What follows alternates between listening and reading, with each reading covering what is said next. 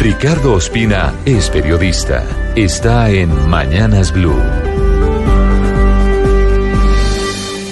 Hoy hace una semana el país atravesaba una de las más turbulentas crisis institucionales de su historia reciente, por cuenta de la orden de la JEP de no extraditar a Jesús Santrich, lo que además de ocasionar la renuncia de Néstor Humberto Martínez como fiscal general, movilizó a los sectores políticos opositores al acuerdo de paz hacia la búsqueda de salidas, algunas de ellas muy arriesgadas, para oponerse a la decisión de la Jurisdicción Especial para la Paz.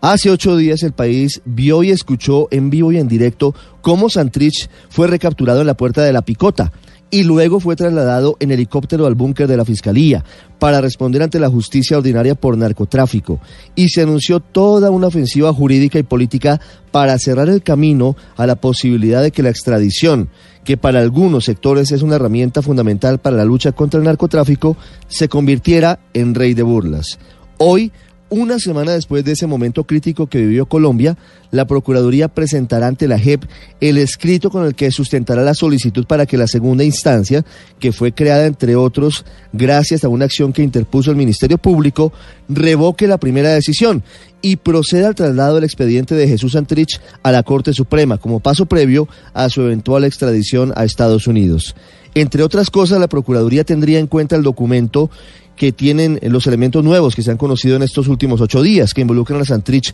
con el tráfico de drogas después del primero de diciembre de 2016.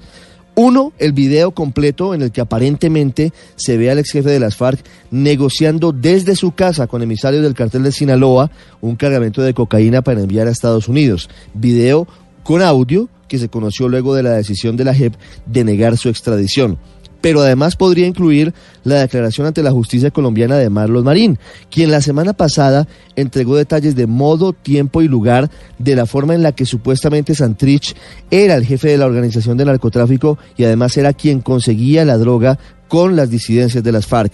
Con este escrito, a partir de ahora, Patricia Linares, Sandra Gamboa, Eduardo Cifuentes, Rodolfo Arango y Danilo Rojas, magistrados de segunda instancia de la JEP, tomarán la que hasta ahora será la decisión más importante en la corta historia de vida de esa jurisdicción.